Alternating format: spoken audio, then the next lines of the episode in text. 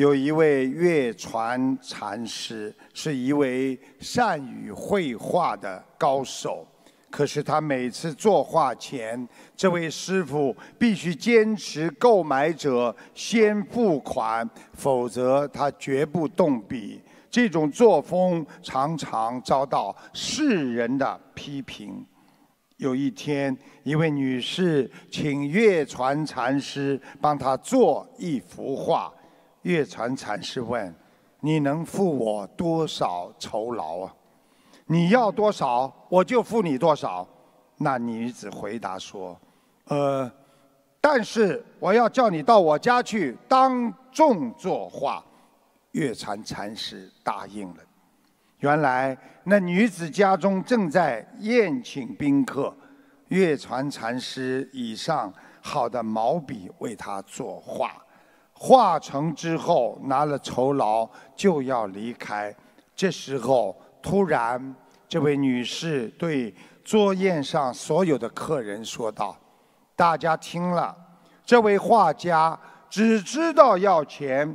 他的画虽然画得很好，但是他心地肮脏，金钱污染了他的善和美。”出于这种污垢心灵的作品是不宜挂在客厅的，它只能装饰我的一条裙子。说着，进屋拿出自己穿着一条裙子，要月禅禅师在裙子的后面作画。月禅禅师问道：“你出多少钱？”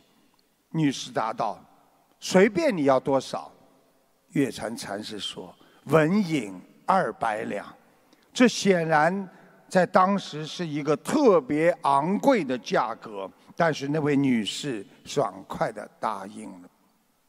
月禅禅师按照要求在裙子上画了一幅画，就走开了。很多人怀疑，为什么只要有钱就好，你受到任何侮辱都无所谓呢？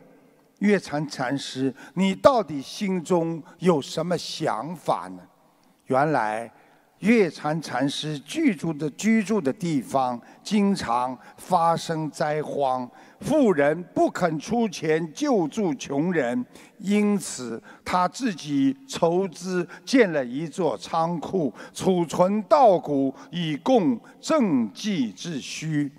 又因为他的师父生前非常慈悲，曾哭着许下大愿，愿帮助当地的民众消除灾荒。他要建作一座寺庙，但不幸其志未成，师父就作画了。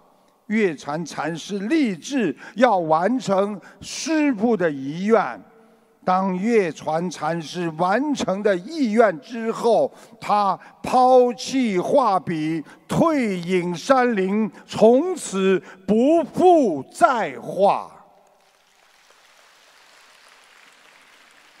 我们学佛人在人间，你为了学佛，有时候在别人不理解你中，你会受到一些语言的侮辱。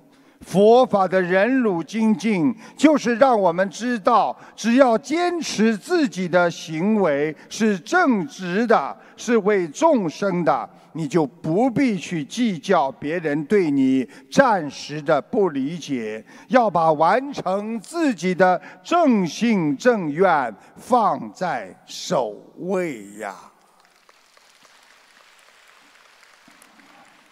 想改变人生的境界，先要改变自己的态度，不要去为那些还没有努力的未来去担忧。我们只为当下存在的现在而要去努力呀。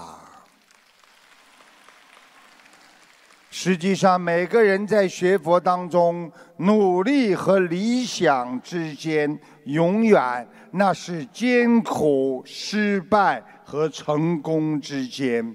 但在你心中永恒不变的，那就是你的忍耐与精进之心啊。